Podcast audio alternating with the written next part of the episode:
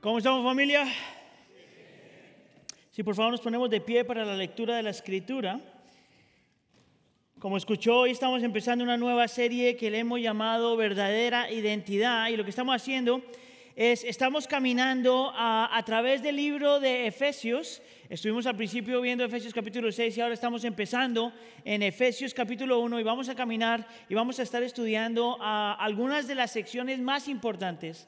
Vamos a estudiar todos los versículos, pero algunas de las secciones más importantes de este libro que describen quiénes somos en Cristo. Si usted es creyente o si se vuelve creyente, quién es usted en Cristo. Para esto entonces hoy vamos a estar leyendo Efesios capítulo 1 de los versículos 1 al 14. Si está aquí conmigo, diga, aquí estoy. La escritura dice así, empezando en el versículo 1. Pablo, apóstol de Cristo Jesús por la voluntad de Dios, a los santos y fieles en Cristo Jesús que están en Éfeso, que Dios nuestro Padre y el Señor Jesucristo les concedan gracia y paz. Alabado sea Dios Padre nuestro Señor Jesucristo, que nos ha bendecido en las regiones celestiales con toda bendición espiritual en Cristo. Dios nos escogió en Él antes de la creación del mundo para que seamos santos y sin mancha delante de Él. En amor nos predestinó para ser adoptados como hijos suyos por medio de Jesucristo según el buen propósito de su voluntad, para alabanza de su gloriosa gracia que nos concedió en su amado. Versículo 7. En él tenemos la redención mediante su sangre, el perdón de nuestros pecados conforme a las riquezas de la gracia que Dios nos dio en abundancia con toda sabiduría y entendimiento. Él nos hizo conocer el misterio de su voluntad conforme al buen propósito que de antemano estableció en Cristo. Versículo 10. Para llevarlo a cabo cuando se cumpliera el tiempo, esto es, reunir en Él todas las cosas, tanto las, que tanto las del cielo como las de la tierra. En Cristo también fuimos hechos herederos, pues fuimos predestinados según el plan de aquel que hace todas las cosas conforme al designio de su voluntad, a fin de que nosotros, que ya hemos puesto nuestra esperanza en Cristo, seamos para alabanza de su gloria. Versículo 13. En él también ustedes, cuando oyeron el mensaje de la verdad, el evangelio que les trajo la salvación, y lo creyeron, fueron marcados con el sello que es el Espíritu Santo prometido. Este garantiza nuestra herencia hasta que llegue la redención final del pueblo adquirido por Dios. Leamos esto juntos para alabanza de su gloria. Señor, te pedimos que hables a nuestro corazón esta tarde. Pedimos, Señor, que reveles las bellezas, las riquezas que tenemos en Cristo. Te pedimos que por la persona, la presencia y el ministerio del Espíritu Santo nosotros podamos ver, entender, creer lo que tú ya nos regalaste y podamos apropiarnos de esto. Te lo pedimos por favor en nombre de tu Hijo Jesús. Y la iglesia dice, ¿se puede sentar? ¿Cómo estamos familia?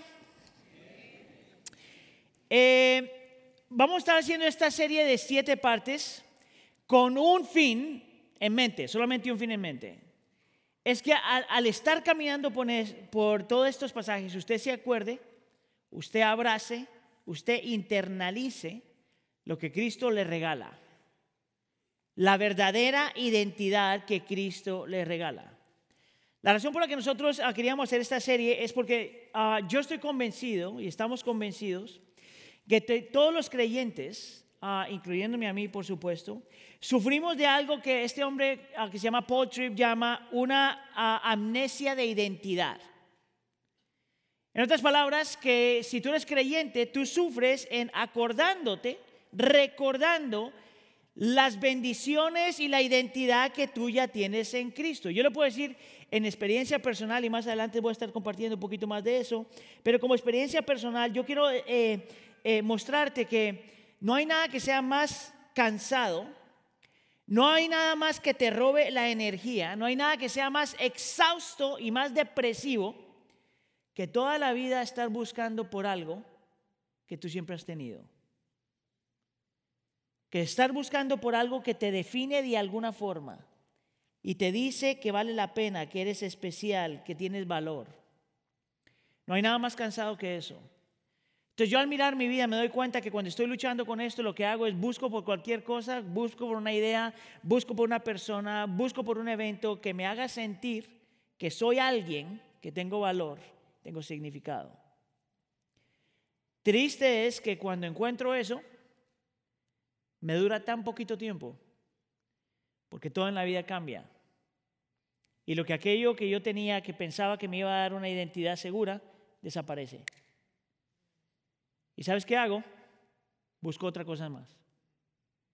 Y va a ser el mismo proceso. Y después del proceso, también desaparece y se va. Y para muchos de nosotros esa es la vida.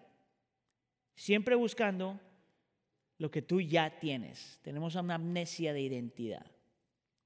Ahora, si tú no eres creyente todavía y estás aquí, yo quiero invitarte a que tú te quedes y escuches y explores con todos nosotros lo que la escritura dice, porque la identidad que tú tanto buscas en todo lo que haces, solamente la vas a encontrar en Cristo.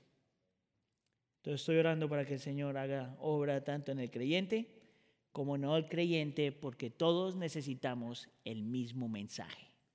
¿Le parece irónico? Todos necesitamos el mismo mensaje. La pregunta entonces que quiero que mantengas a lo largo de esta serie es esta. ¿Qué define al creyente. ¿Qué es lo que define al creyente? El escritor de la, carta de Efesios, Pablo, ah, te da toda una serie de cosas que definen al creyente, pero él empieza con una, que hasta cierto punto todos estamos familiarizados con eso, pero no tanto como pensamos. Él dice que una de las cosas que define al creyente es esto, que en Cristo Jesús nosotros somos bendecidos. Lo que quiero hacer entonces es hablar del concepto de bendición.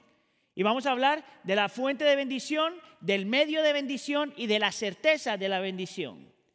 Lo que quiero que tú veas antes de arrancar con esto es que Pablo cuando escribe este texto, lo escribe y toma como punto de referencia a la Trinidad, en realidad. Y te muestra que la fuente de bendición es el Padre, que el medio de bendición es Cristo y que la certeza de la bendición el Espíritu Santo la da. Que el Padre compró algo, que el Padre te dio algo que Cristo lo compra para que sea tuyo y que el Espíritu Santo lo aplica. O sea que todos nosotros, de alguna forma, eh, somos producto de la Trinidad misma obrando en nuestro corazón. El Padre te quería bendecir, Cristo compró la bendición y el Espíritu Santo la aplica. Ahora entonces vamos con el primer punto, fuente, la fuente de la bendición. Yo quisiera ver, eh, mostrarte cómo es que el texto empieza. En realidad vamos a saltar los versículos 1 al 2 ah, porque es una introducción. Y hubiera podido predicar en eso, pero decidimos no hacerlo anyway. Pero en el versículo 3, Pablo empieza con una palabra que es extremadamente importante. Empieza con la palabra alabado. Ahora mire, depende de su trasfondo y depende de qué iglesia ha venido o, su trasfondo religioso. La palabra alabar puede significar 20 mil cosas diferentes.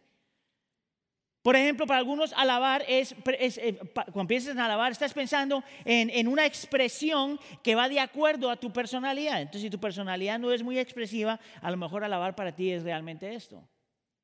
¿Verdad? Si eres un poquito más carismático, ¿verdad? La alabanza para ti a lo mejor es algo así como esto. Un poquito más así, un poquito más así, un poquito más así. ¿verdad? Es más, estaba mirando a Jonathan están cantando esta canción que Sergio escribió, que es así bien movidilla. ¿Tuviste? a Jonathan le fluye lo caribeño. Eh, ahí estaba, estaba haciendo un merengue en medio de la canción. Pero es forma de él expresar la adoración. Estaba mirando a Sara y estaba haciendo lo mismo. Sergio, con su estilo mexicano, tenía otra forma de hacerlo. ¿verdad? Ah, y te das cuenta que todos tenemos una definición de lo que significa alabar. Independientemente de cuál sea tu definición en cuestión de actitud y movimiento y todo lo demás, yo quisiera argumentar que cuando Pablo está alabando aquí, está haciendo algo que es fuera de lo ordinario, por decirlo de alguna forma. Que cuando Pablo está alabando aquí, está cantando de tal forma que si él estuviera aquí, no solamente se estuviera sentando en la primera fila, no estoy diciendo nada para los que están sentados hasta allá atrás, Se sentaría en la primera fila, cantaría tan escandalosamente y tan expresivamente que aún los carismáticos en nuestro medio se sentirían incómodos. Que alabaría de tal forma y estaría diciendo tales cosas que todos los que estamos aquí lo miraríamos y diríamos, mira aquel. Y Pablo sabría que lo estás mirando y no le importaría. ¿Cómo yo sé eso? Por lo que está diciendo. Yo quiero que tú mires que lo que informa la expresión excesiva y carismática de Pablo al adorar al Señor está fundamentada no solamente en la emoción, sino en lo que él cree. Es más, esta es la razón por la que yo estoy convencido que eso es lo que está pasando. Déjame arreglar este me tiene aquí desesperado. Ok, esto es lo que yo sé que es lo que está pasando. Haz de cuenta, en inglés se llama un outburst. Es cuando ¡pa! La razón por la que yo sé, estoy convencido que eso es lo que está pasando con Pablo, es porque de los versículos 13 al 14 es una sola oración. De la forma que está escrito, obviamente en español hay puntos y comas, y punto y coma, porque si no, no hace sentido. Pero en el original es una sola oración. En otras palabras, Pablo está alabando al Señor así. Es tan, tanta información en un solo paquete, con, tan pero tan rápido que cuando yo estoy preparando el sermón, realmente siento el peso de todo esto al mismo tiempo. Y en mi mente yo estoy diciendo, ¿cómo yo voy a predicar por dos horas? ¿Cómo le voy a hacer? Porque si quiero explicar todo esto, es demasiada información. Es demasiada expresión para tan solo 14 versículos. En realidad, 12 versículos. Mire, estoy preparando y se me viene esta imagen a la mente. Yo no sé si alguna, usted, alguna vez usted ha, eh, ha visto en YouTube ah, cuando hay una persona que vuelve de la milicia, vuelve, vuelve el army, vuelve a alguno de estos lugares, ah, en especial cuando es una mamá que ha estado mucho tiempo por fuera y ha estado meses por fuera y en algunos casos meses por fuera. Yo quiero que si usted no ha visto eso, véalo, porque e, ese es un buen ejemplo de cuando alguien adora a una persona. Tú mira la reacción de los hijos cuando mamá o papá vuelven. Es increíble. Ese es un acto de adoración. Tú en ningún video ves a un niño o a una niña viendo al papá o a la mamá después de tanto tiempo y mirarlo y decir, oh, mom, never. Nunca se ve. ¿Tú sabes lo que se ve? Es un niño que desesperadamente, aforadamente, corre hacia la mamá y la abraza. Y por lo general es, mami. Eso es lo que Pablo está expresando aquí. La pregunta es, ¿por qué? ¿Fue un éxtasis? ¿Fue una experiencia religiosa? De ninguna forma. Su teología lo llevaba a adorar así. Mira, te lo muestro. Versículo 3. Alabado sea Dios, Padre de nuestro Señor Jesucristo, que nos ha, ¿qué dice ahí? Bendecido en las regiones celestiales con qué? Toda bendición espiritual. Párese ahí y dígalo otra vez. Toda bendición espiritual. Otra vez. Toda bendición espiritual. Note que Pablo no está hablando de solamente su experiencia. Note que no está hablando de un cristianito que tiene todas las bendiciones espirituales, sino que nos corporativamente como familia de Dios nos ha bendecido. Pero no solamente con algunas bendiciones, con todas las bendiciones. Todas. ¿Tú sabes lo que significa esto en el original? Todas. Te pinta la imagen de un padre que no retiene nada de sus hijos. Y lo da todo por sus hijos. Te pinta la imagen de un padre que le dice a sus hijos, todo lo que yo tengo es tuyo. Todo lo que yo soy es tuyo. Todo lo que es mío te doy. Toda bendición espiritual. Y me estaba dando cuenta que en los momentos de mi vida cuando yo estoy quejándome y cuando tengo luchas y estoy haciendo, reclamando al Señor, es precisamente en medio de esos momentos, cuando tengo mis problemitas de este tamaño y mi vidita de este tamaño y mis cositas de este tamaño, me di cuenta que yo me estoy quejando precisamente porque me he olvidado que Dios me ha dado toda bendición espiritual. La pregunta es, ¿qué significa eso? Porque yo creo que la Biblia hace una diferencia entre las bendiciones primarias del Señor y las bendiciones secundarias del Señor. Y lo que yo he visto siendo pastor y en mi propia vida es que la tendencia del cristiano es estar obsesionado con las, bendiciones secundarias que el Señor da. ¿Tú sabes cuáles son las bendiciones secundarias? El dinero, las cosas, la salud, el trabajo, los triunfos, los logros, aún como persona. Es una bendición secundaria, es que soy padre, por ejemplo, es una bendición secundaria. Una bendición secundaria es que soy esposo y una bendición secundaria es que soy pastor. Mire, todas esas cosas son buenas, pero son bendiciones secundarias. ¿Tú sabes por qué? Porque son cosas que ahorita tengo y mañana a lo mejor no. Son cosas que son momentarias. Son cosas que pueden desaparecer en un, en un, en un, en una, en un segundo. Son cosas que están condicionadas por las circunstancias. Hoy puedo ser esposo y el Señor no lo quiera, pero mañana ya no. No porque yo haga algo, sino porque alguno de nosotros se va a la presencia del Señor. Hoy soy padre, pero a lo mejor mañana no. Hoy soy pastor, pero a lo mejor mañana no. Hoy tengo dinero, pero a lo mejor mañana no. Hoy tengo triunfos, pero a lo mejor mañana no. Hoy estoy saludable, pero a lo mejor mañana no. Y lo que me he dado cuenta es que el creyente tiene una obsesión desordenada por las bendiciones secundarias del Señor. Eso no es lo que está hablando Pablo aquí. Entonces, yo te pregunto cómo estás y tú me dices bendecido, yo espero que tú no estés hablando de las bendiciones secundarias solamente. Yo te invito a que tú celebres las bendiciones primarias, fundamentales del Señor. Y de los versículos 4 al 10 te va a dar una lista de 10. No sé si voy a alcanzar a darlas todas, pero por lo menos vamos a tratar. Mira lo que dice empezando en el versículo 4, una bendición. Una bendición es que Dios te escogió. Una bendición es que Dios te predestinó para que seas su hijo, adoptados. Una bendición es que Dios extiende su extravagante, significa esa palabra gloriosa, gracia. Una bendición del Señor es que te ha redimido. Una bendición del Señor es que te ha perdonado tus pecados. Párese ahí un segundo porque quiero desmenuzar un poquito de esto. A lo largo del libro nosotros vamos a volver a estos temas, pero te lo voy a desmenuzar bien, bien simple, lo más, lo más rápido que pueda. Escucha aquí.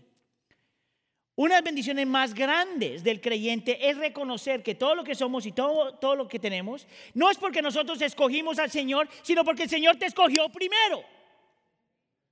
¿Por qué es esto una bendición? Porque si el Señor te escogió primero, tú sabes que el Señor jamás te va a dejar ir. No hay nada que tú puedas hacer que el Señor haga, que, que haga que el Señor se aleje de ti. Yo llamo esto la bendición de la seguridad. No solamente te dice que tú eres bendecido de esta forma, sino te dice que tú también eres bendecido porque has sido predestinado para ser su hijo. Ahora escucha aquí porque yo sé que algunos de ustedes tienen conflicto con esa palabra.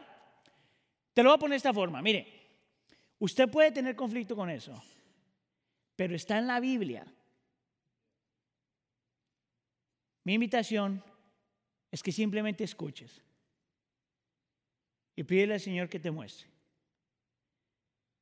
Porque lo que dice aquí es que el Señor escoge y predestina una persona.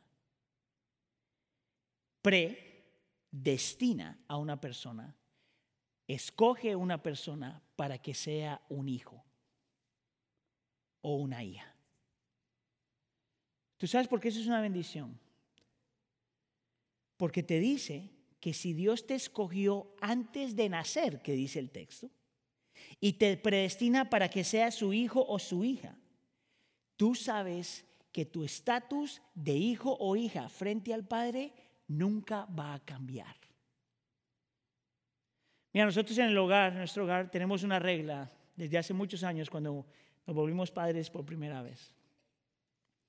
Nosotros dijimos que no importa, Heidi y yo, dijimos que no importa lo que las niñas hagan, lo que no hagan, si se alejan del Señor, si se alejan de nosotros, si se pierden, si hacen cualquier cosa, mis niñas siempre van a saber que en casa siempre hay un lugar para ellas. De que mi relación con ellas no depende ni de las circunstancias, ni de su comportamiento, ni de lo que creen o no creen. Mis hijas son mis hijas. Y eso no cambia. Yo no sé tú, pero algunos de ustedes yo sé que la relación con sus padres ha sido completamente diferente. La relación con los padres ha dependido de las circunstancias, de tu comportamiento. Espero yo que esa no sea la relación con tus hijos. Lo que yo sé es que Dios no tiene una relación con nosotros de esa forma. Él te escoge, te, eh, te, prestina y te adopta. Y eso no cambia. Por eso es una bendición. El texto te dice que el Señor extiende, ¿me una cosita de agua? una gracia extravagante. Extiende una gracia extravagante hacia ti. ¿Sabes lo que significa eso? Que tú eres bendecido de tal forma por su gracia que todo lo que pasa en tu vida, todo, lo bueno y lo malo, es una evidencia de su gracia que todo lo que tú experimentas en, en tu vida, lo bueno y lo que pensamos que es malo, desde una perspectiva humana, es una, una evidencia de su gracia. Por eso es una bendición. Te dice que tú fuiste comprado, que tu libertad fue comprada, fuiste redimido y fuiste perdonado.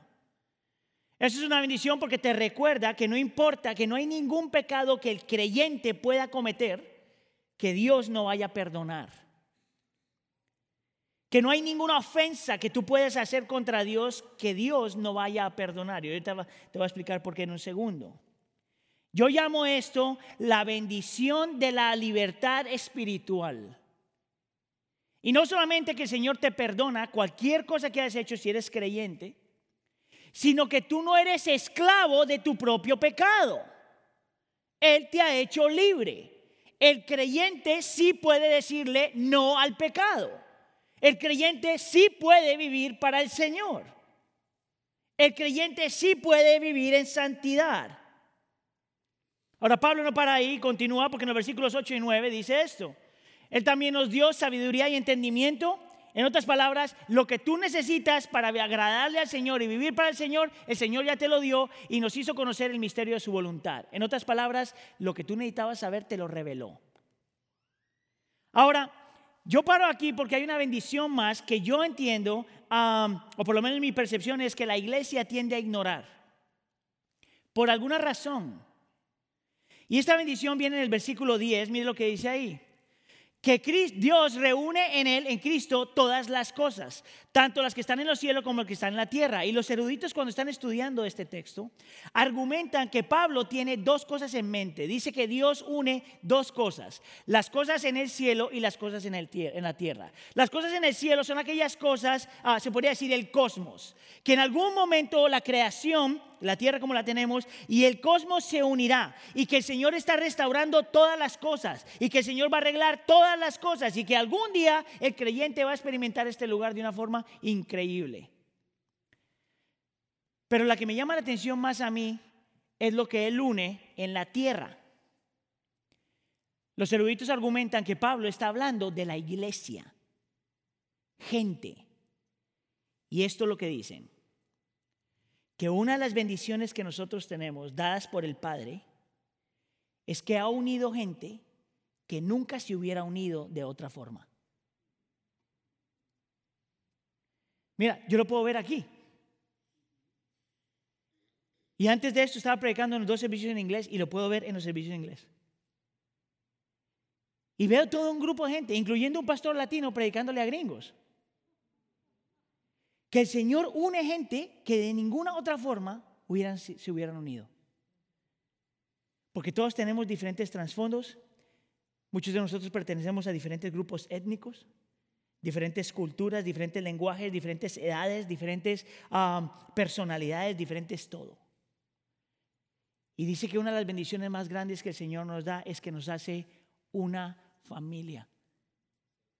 Escucha aquí, una familia con gente que a lo mejor tú ni pensarías que son parte de la familia. Tú sabes que yo tengo, en mi familia hay gente que son convertidos, muchos, pero también tengo algunos que todavía no.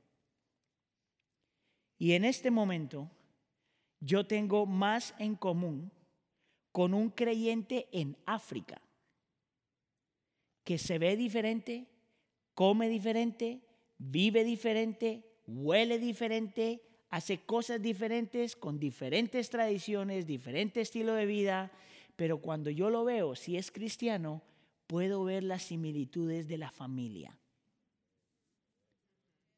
¿Sabes por qué? Porque tenemos el mismo Padre.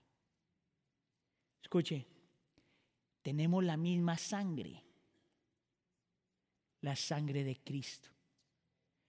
Es por eso que yo tengo un conflicto tan grande, pero tan grande, cuando dentro de la iglesia tenemos preferencias raciales. Y cuando elevamos el clasismo, la clase social por encima de otras cosas. O cuando pensamos que una persona eh, con educación es más que una que no tiene educación. Todas estas bendiciones, nadie te las puede quitar. El Padre te da cosas que no están condicionadas ni por circunstancias, ni son momentáneas, momentarias, que nadie te puede, que, nadie te puede quitar y que aun si mueres, no los pierdes. Eso me parece increíble. Aun si mueres, no los pierdes. Esta es la pregunta para usted. ¿Por qué el Señor decide amar a su iglesia así? Ahora, yo estoy pensando en esto y, y, Pablo me responde mi pregunta y te hace este pasaje aún mucho más increíble, mucho más hermoso cuando me explica por qué es que Dios me ama así, por qué el Señor te amó así, por qué te bendice así. Porque si eres religioso, tú piensas que el Señor te ama y te bendice por algo que tú hiciste, por algo que tú compraste, por algo que tú trabajaste. Pero eso no es lo que la escritura dice. No esa es la razón por la que Pablo está exaltando al Señor de la forma que lo hace. Él nos explica claramente esto y, te lo va a mostrar en dos versículos. Que la razón por la que Dios escoge bendecirte de la forma que lo hizo, si eres creyente, o bendice a una persona de esta forma cuando se vuelve creyente, es simplemente porque le plació. Mira tú en el versículo 5, en el versículo 11 nos predestinó para ser adoptados como hijos suyos por medio de Jesucristo, según el buen propósito de su voluntad. Párese ahí un segundo. Porque la palabra buen aquí es una palabra de placer. A Dios le encanta bendecir a su pueblo, aun cuando está sufriendo. Le encanta. Estaba pensando en esto a mí me ayuda, cuando estoy pensando en el Padre, me ayuda a mí pensar cómo yo soy de Padre. ¿Y qué significa cuando dice que Dios siente placer en bendecir a su pueblo? Me estaba acordando, yo creo que he compartido esto aquí antes, estoy seguro. yo he dicho públicamente que yo no soy una persona que necesariamente disfruta a los animales un montón. ¿Verdad? Por alguna razón. A mí me encantan los animales, déjame lo corrijo. Yo, es, a mí me encantan los animales. Me parece que reflejan la gloria del Señor. Me parece que es una obra de arte. Cuando tú miras los animales, realmente me parece que son hermosos. Me parece que son, vale la pena tenerlos. A mí solo que me parece que esas bendiciones deben estar fuera de la casa. Esa, es mi cosa. Nada malo con los animales, que yo pienso realmente que están fuera de la casa. Ahora, yo he compartido antes que nosotros tenemos un perro que se llama Hércules, ¿verdad? Yo le puse ese nombre. Le puse, se llama Hércules porque es un perro, mire, así. Era para burlarse del animal todas las veces que lo llamara, básicamente. Pero Heidi y yo toda nuestra vida hemos, habíamos vivido en apartamentos. Estábamos en Chicago, vivíamos en apartamentos, nos movimos a los suburbios, vivíamos en apartamentos. Y desde que mis niñas nacieron siempre nos habían pedido un perro. Y para mí era tan fácil decirles que no. ¿Tú sabes por qué? Porque en los apartamentos donde vivíamos nunca nos dejaban tener animales. Entonces, por 10 años de mi vida con mis niñas, yo siempre les dije a las niñas, ay, mi amor, ¿cómo me gustaría? Pero fíjate que no se puede. ¿Y por qué? Aquí no nos dejan tener animales. Zorrillo. Hace cinco años, cinco años de sufrimiento. Nosotros compramos una casa. Mire, y en el momento que compramos la casa, las dos, Camila y Alejandra, casi al mismo tiempo me dijeron, ahora sí podemos tener perro, ¿verdad, papi? Escucha aquí, aquí es donde viene la imagen. En vez de haberles dicho la verdad a las niñas, hubiera sido mucho más fácil. Ahora me encuentro en un problema, porque ¿qué les voy a decir? Si les digo que les mentí antes, entonces van a pensar que soy mentiroso toda la vida. Por lo tanto, ahora me toca, y gracias a mi esposa, dice, ahora te toca, ni modo, le conseguimos un perrito. Escucha aquí. Y era un perrito realmente muy bonitos, ¿verdad? Fuera de la casa, hermosos. Así chiquito, y nosotros las llevamos para que viera el perro. Y las dos niñas tienen, porque eran varios perritos, y tenía la niña, los, los perritos así encima y están jugando. Y en medio de todo eso, cuando están jugando con el perrito, ya no tienen ni idea que uno de esos perros es para ellas. Y entonces yo le digo, me acuerdo de esto porque lo puse en Facebook y acabó de salir, son uno de esos refreshing things. Ah, cuando salió el perrito, lo vieron y yo le digo, ah, estaba hablando con Cami, le digo, Cami, ese es tu perro. Mire, yo todavía lucho con el perro. Y cuando le estoy diciendo eso, yo no quiero ese perro en mi casa. Pero cuando Camila me voltea a mirar y hace, ¿really? That was it. Es el placer de ver la expresión de gozo en mía. Y eso es lo que el Señor hace con sus bendiciones contigo. El placer de verte que tú eres sostenido el placer de ver la paz, el placer de ver el gozo, el placer aún cuando estás dolido que sientes que estás seguro, el placer de que tú sabes que estás seguro. La única razón por la que el Señor bendice a su pueblo es porque se le da la gana, porque le trae placer y porque le da gloria. Mira lo que dice aquí la segunda parte. Según el plan que aquel que hace todas las cosas conforme al designio de su voluntad. Y lo hace para la alabanza de su gloria.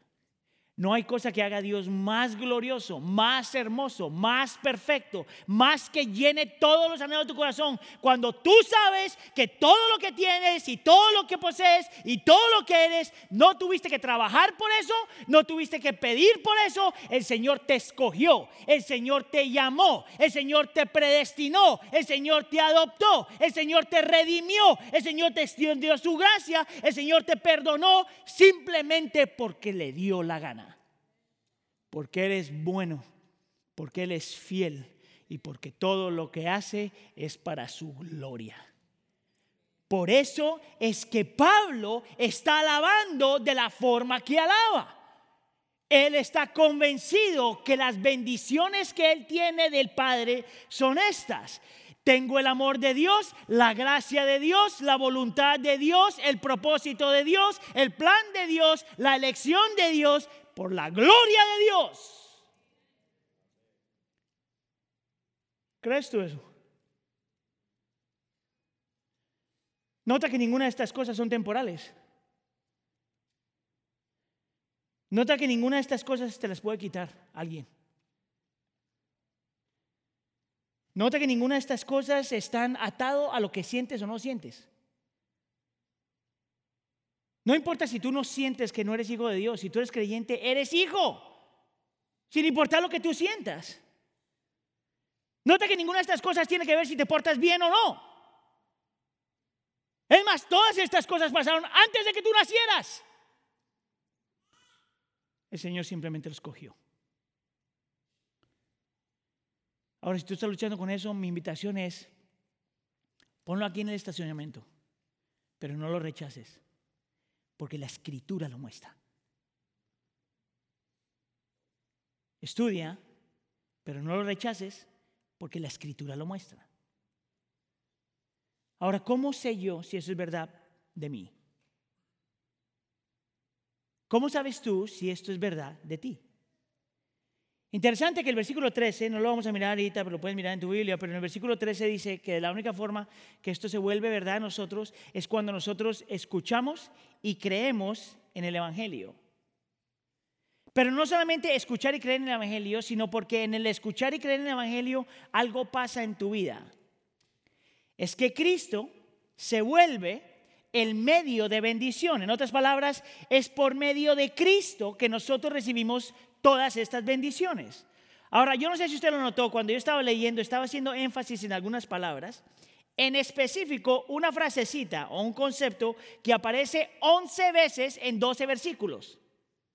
11 veces en 12 versículos. Y es este concepto, en Él.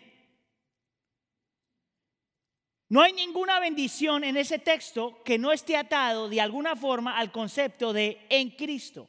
Los teólogos, eh, los teólogos llaman esto entonces unión con Cristo. Y te dice que todas estas bendiciones que el Padre te quiere dar y que el Padre te ha dado, solo se vuelve una realidad en la vida en el momento que nosotros escuchamos y creemos el mensaje del Evangelio. Mira cómo te lo voy a mostrar rápido. Mira aquí. Pensando en el versículo 3. Toda bendición espiritual es dada en Cristo. Él nos escoge en Él. Nos predestina y nos adopta por medio de Jesucristo. En el versículo 6, nos extiende su gracia porque estamos en su amado. Versículo 7, en Él tenemos la redención mediante la sangre, el perdón de nuestros pecados. En el versículo 10, en Él todas las cosas del cielo y la tierra se han hecho una. Es en Él es bajo Él, es porque Él lo hizo posible. No hay forma, no hay forma de, recibir las bendiciones de Cristo a menos del Padre a menos de que estés en Cristo. Es imposible. Pablo pone al Señor Jesús como el centro de todo. Pablo nos dice que Cristo es porque Cristo hizo lo que hizo, que nosotros somos bendecidos. Pablo nos dice que porque Cristo vivió, nació y eh, murió y resucitó, que nosotros recibimos las bendiciones. Pablo nos dice que cuando Él va a la cruz del Calvario, Él compra nuestra libertad, compra las bendiciones. Pablo nos dice que cuando Cristo va a la cruz del Calvario, se sacrifica por nuestras bendiciones. Es de la única forma que tú puedes explicar la cruz del Calvario. Es de la única forma que se explica por qué el Señor Jesús estaba dispuesto a quedarse en la cruz del Calvario y absorber la culpa y absorber el dolor cuando tenía el poder de bajarse de la cruz. Es de la única forma que nos hace sentido por qué el Señor se deja matar. Porque en este proceso, y esto es de la forma que yo lo imagino, el Señor Jesús se tiene que decir, yo voy a ser tratado como si fuera un maldito para que mi iglesia pueda ser bendecida. Yo tengo que ser rechazado para que mi iglesia sea escogida. Yo tengo que ser tratado como un huérfano para que mi iglesia sea adoptada. Yo tengo que recibir la ira del Padre para que mi iglesia reciba la gracia de Dios. Yo tengo que perder mi libertad y ser crucificado para que mi iglesia encuentre libertad. Yo tengo que romper mi unidad con el Padre y clamar por qué me has abandonado para que mi iglesia sea una. Esa es tu identidad. Y es por eso que el texto dice que Cristo es nuestra única esperanza. Yo creo que no lo puse ahí. Ahí está. Es nuestra única esperanza. Mira, yo no sé tú, pero yo lucho mucho con esto. Para mí es tan fácil predicar este sermón. Tan difícil aplicarlo. Te voy a dar un ejemplo, por ejemplo, en unas áreas donde eh, yo lucho con esto, porque hasta cierto punto yo experimento algo que me imagino que muchos de ustedes experimentan, que es como se llama una, una distorsión de identidad. No es que no crea que estoy en Cristo, pero es que no lo vivo prácticamente cuando estoy luchando. Entonces, por ejemplo, vamos a decir el lunes, yo estoy en la casa y el lunes por lo general ponen el sermón en línea o ponen un clip en algún lugar y yo escucho ese sermón y yo detesto escuchar mis sermones. Lo detesto. Porque encuentro todo lo que hice mal. Porque el lunes, en la tarde, yo pienso que yo soy lo que yo hago. Entonces, si el sermón percibo que estuvo mal, lo que me está definiendo en ese momento son mis fallas. Y si por alguna razón he pecado en cualquier cosa, en pensamiento o en motivación aún, entonces puedo pensar que lo que me define es mi pecado. Eso es lunes en la mañana. Pero lunes en la tarde, por lo general, alguien me manda o un text o un email. Y me da las gracias por dejar que el Señor me utilice en el sermón. Y entonces ya no estoy siendo definido por mis fallas, sino ahora estoy con la tentación de ser definido por mis victorias. Porque todavía estoy pensando que yo soy lo que yo hago. Y luego llega el martes. Y es uno de esos días que estoy luchando por cualquier otra cosa. Y me acuerdo todo lo que he vivido. Y puedo cometer el error de, el error de pensar que yo soy lo que me ha pasado a mí. Que mi dolor me define, que mi sufrimiento me define, que mis luchas me definen, que mi culpa me define, que mi vergüenza me define. Eso es martes. Y de ahí llega el miércoles. Y en la mañana levanto a las niñas y las mando a la escuela y pienso, wow, yo soy tremendo papá. Y cuando llegan en la tarde, que ellas están cansadas y yo también, me digo, wow, yo soy el peor papá. Y en ese momento estoy pensando que mis relaciones me definen. Y en la mañana pensé que era un tremendo esposo. Ayudé a Heidi, la entendí. Pero en la tarde, cuando ya se me acabó la paciencia, y a Heidi también, ahora entonces me siento terrible. Porque yo pienso que lo que define, me define, son mis relaciones. Y luego llego aquí el jueves. Y estoy haciendo tremendo trabajo y soy pastor. Pero alguien está luchando en mi corazón como que no quiero ayudar. Entonces me siento terrible. Porque pienso que lo que me define es mi rol. Y luego llega el viernes y estoy preparando el sermón y está todo súper efectivo. Pero se me hizo tarde y no alcancé a terminar lo que tenía que hacer. Y ahora me siento terrible. Porque yo siento que lo que me define son mis responsabilidades. Pero llega el, el sábado, por la gracia y la misericordia del Señor. Y el Espíritu me lleva a decirme esto. En Él soy bendecido, en Él soy amado, en Él soy nuevo, en Él soy escogido, en Él soy adoptado, en Él tengo gracia, en Él estoy seguro, en Él somos uno. Y eso me define. Y el domingo me paro a predicar otra vez. ¿Qué te define a ti?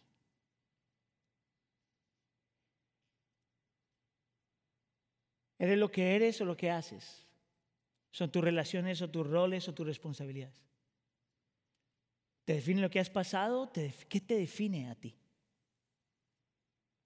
El Señor te quiere bendecir, pero esa bendición solamente viene por medio de quien eres en Cristo. Ahora eso me explica a mí la parte teológica, pero cómo eso se vuelve verdad a mí en mi corazón. Entonces dijimos que la fuente de bendición es el Padre y el medio de bendición es Cristo. Y es aquí donde entra el Espíritu Santo con la certeza de la bendición. Y aquí es donde el rol del Espíritu Santo es tan importante, porque el Espíritu Santo es el que trae todas estas cosas y las aplica a los afectos de tu corazón. Mira cómo lo pone el versículo 13 y 14. Dice, cuando oyeron el mensaje de la verdad, escucha ahí, oyeron el mensaje de la verdad, el Evangelio que les trajo la salvación, que creyeron, fueron marcados con el sello que es el Espíritu Santo prometido. Este garantiza nuestra herencia hasta que llegue la redención final del pueblo adquirido por Dios. Y te lo voy a explicar de esta forma bien simple. Cuando yo estoy luchando, una de las cosas que hace el Espíritu Santo vez tras vez en mi propia vida es me dice esto. Deja de tratar de ser algo que ya eres. Casi, casi lo puedo escuchar. Deja de tratar de pertenecer a algo más. Si en Cristo ya perteneces a Dios. Es por eso dice que el Espíritu Santo es un sello que te marca y que no importa lo que vivas y dónde vayas, ese sello dice, tú ya tienes dueño, tú ya eres alguien, tu identidad ya está cimentada en alguien. Las circunstancias no dictan quién tú eres. Y el texto nos dice que el Espíritu Santo no solamente hace eso con nosotros vez tras vez, vez tras vez, sino que el mismo Espíritu Santo es dado como si fuera eh, un down payment, una down payment, un enganche, gracias, brother, que garantiza lo que ha de venir. Mire, me estaba acordando esto esta semana. Ah, no puedo utilizar este ejemplo con los gringos porque ellos no saben ni qué es eso. Pero los latinos saben lo que es layaway. ¿Se acuerda de eso? Usted va a comprar algo y va pagando de a poquito y cuando después de 20 años de estar pagando ya te dan la camisita que ya ni te queda. Nosotros podemos pensar que el Espíritu Santo es así, pero el Espíritu Santo no es así. El Espíritu Santo no es layaway. El Espíritu Santo sí es el enganche, pero es el enganche que te da todo lo que ya tienes, que te recuerda de todo lo que ya tienes, pero que garantiza que lo mejor está por venir. ¿Sabes cómo yo sé que el Señor, de una forma aquí, realmente mis afectos que me hace sentir, ¿sabes cómo yo sé que el Señor me ha dado todas estas bendiciones? No solamente porque tengo el entendimiento teológico, teológico, no solamente porque he puesto mi fe en Cristo, pero porque el Espíritu Santo lo hace real aquí.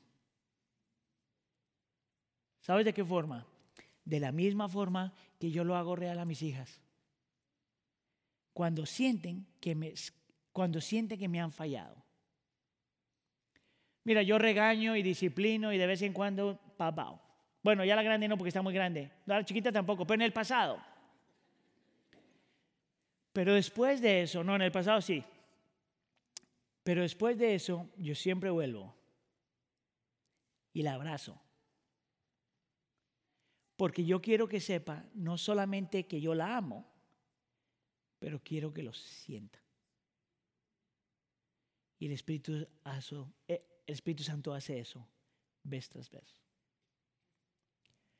Algo me dice que yo no soy el único que lucha con mi identidad. Algo me dice que tu semana se parece mucho a la mía. Por lo tanto, te estoy invitando a que creamos juntos. Y que al estar caminando a lo largo del libro de Efesios, nosotros le pidamos al Señor que realmente por el poder, presencia y ministerio del Espíritu Santo, nosotros realmente creamos quiénes somos en Él. Porque esa es la verdadera identidad. Amén. ¿Oramos?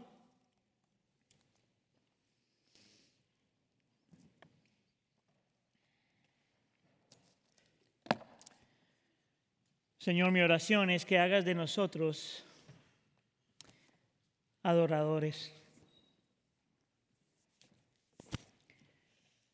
Mi oración, Señor, es que nosotros no solamente entendamos y no solamente que creamos todo lo que tú ya nos has regalado en Cristo, pero que nosotros podamos experimentar el Espíritu de Dios haciendo eso verdad a nuestro corazón. Espíritu de Dios, anhelamos tu presencia. Anhelamos, anhelamos tu toque. Anhelamos tu iluminación. Anhelamos tus dones. Pero anhelamos, Señor, que tú hagas verdad, Espíritu de Dios, lo que Cristo ya ganó por nosotros. Señor, te pedimos que si hay alguien aquí, Señor, que todavía está luchando con su identidad, buscando identidad en otros lugares. Te pido, Señor, en nombre de tu Hijo Jesús, que tú reveles verdad. Y tú te manifiestes de tal forma que no haya duda que lo que esa persona está buscando, solo lo tienes tú. Y para los que ya somos creyentes, te pedimos que también nos ayudes a entender y creer que lo que estamos buscando en otros lugares ya lo tenemos en Cristo. Te lo pedimos por favor en nombre de tu Jesús. La iglesia dice...